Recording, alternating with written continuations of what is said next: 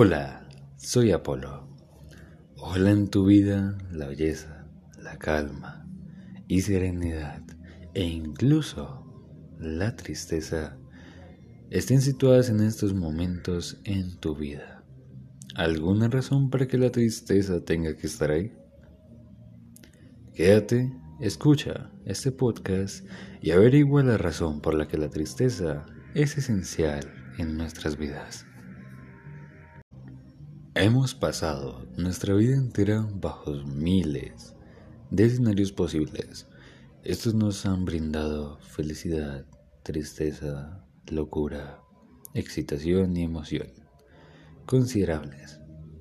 Pero con esto tener en cuenta que no solo hemos estado bajo ellos, sino por encima de lo que consideramos apropiado.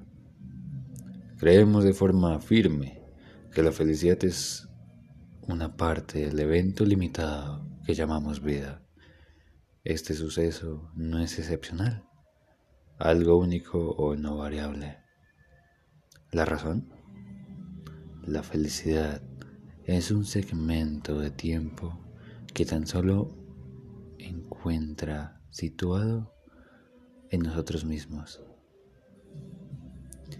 junto a los valores, ética, educación, y conceptos tales como el ejercer la forma coherente de nuestras propias acciones para generarla. Si sabemos que nos hace felices, tenemos la gran ventaja de realizar lo que sabemos. Esto nos puede transmitir algo de calma. La serenidad que consideramos un tipo de relajo y tranquilidad está más afianzada con la tristeza de lo que podría saberse.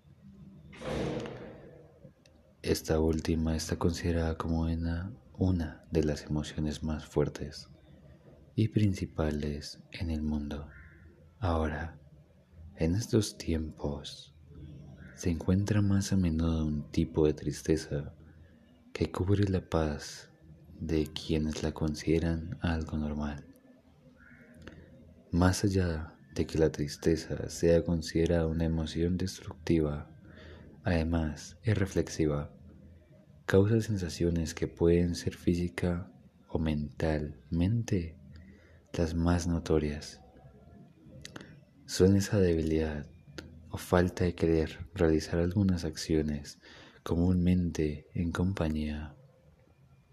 Pero por esto no es una emoción que se puede dejar de lado. La tristeza nos ha dado y dejado todo lo fragmentado como personas que podríamos estar. Lo que la felicidad une y nos hace fluir. Por ello, la calma y serenidad de la cual hablo y es tan apegado a la tristeza por unos solos instantes que están situados cuando dentro de los instantes se vuelven emociones, se vuelven felicidad pura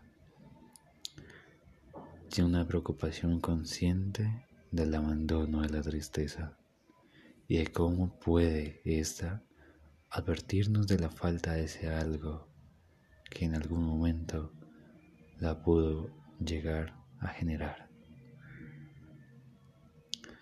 Así como en todo momento de emoción, nuestra perspectiva de lo que nos podría generar puede ser una ilusión de lo que anhelamos y no de lo que queremos.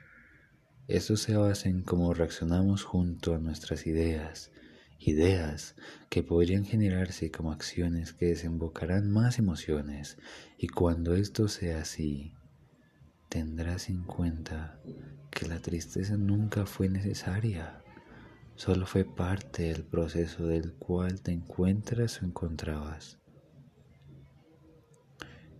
Y es así como normalmente la tristeza y todo lo que abarca esta nos hace normalmente tener emociones yacentes a esa misma depresión y muchas veces nos puede causar más problemas aún.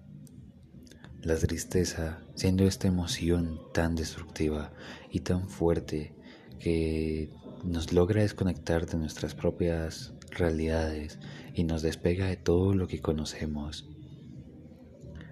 Simplemente no nos brinda absolutamente nada bueno. Como ya he dicho, es una parte necesaria, es parte de algo que es un proceso.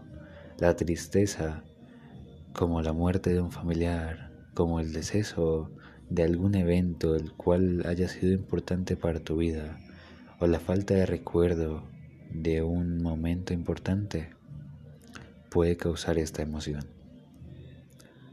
La gran inmensidad de eventos, de acciones que pueden generar esta tristeza son invariables.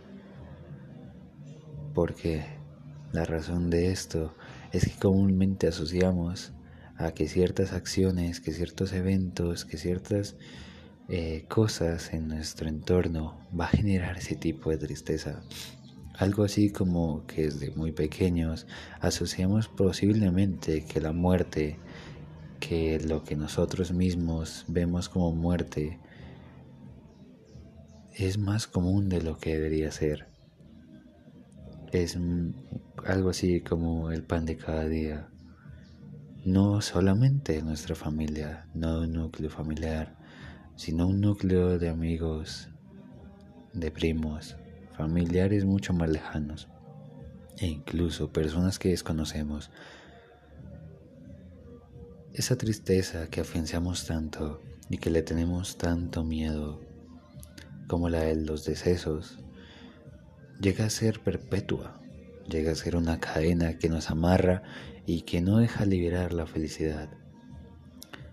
Pero la tristeza te amarra a ti o te encadena a ti para no ser feliz o tú mismo te encadenas a ella para evitar así el encontronazo con la felicidad de nuevo.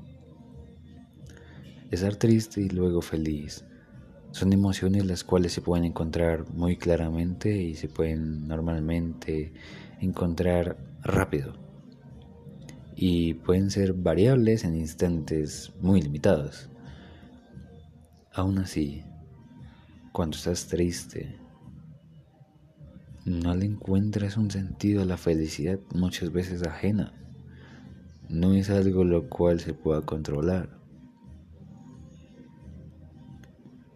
Pero una de las maneras, de las formas más viables para evadir esta tristeza, dejarnos llevar por la tristeza es gran parte de lo que podríamos hacer. Si nos dejamos llevar por la tristeza, es mucho más fácil liberarnos de ella. Algo así como sostener la mano de quien nunca hemos conocido y amado a quien no le tenemos confianza y sabemos que la mano no la vamos a apretar del todo fuerte. No le vamos a tener la confianza suficiente de brindarle esa fuerza.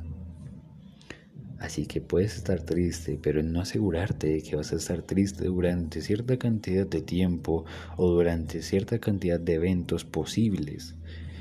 Eso no va a generar en absolutamente nada bueno. Encadénate a la felicidad. Encadénate a lo que crees, a lo que podría ser. Es así, mucho mejor, que no como una esperanza, que tú digas, si voy a estar triste, pienso en esto y voy a estar feliz. No, piénsalo como te dejas llevar por la tristeza, pero estás tan amarrado a la felicidad, a lo que tú eres antes de la tristeza, que no te dejas llevar por ella. Y bueno, hasta acá el podcast de hoy. La lección más valiosa de este audio ha sido y será el que la tristeza te guiará a la calma y serenidad que necesitas, pero no es esencial, es parte del proceso para lograr la gran afamada felicidad. Aquí Apolo, un día más para tus oídos.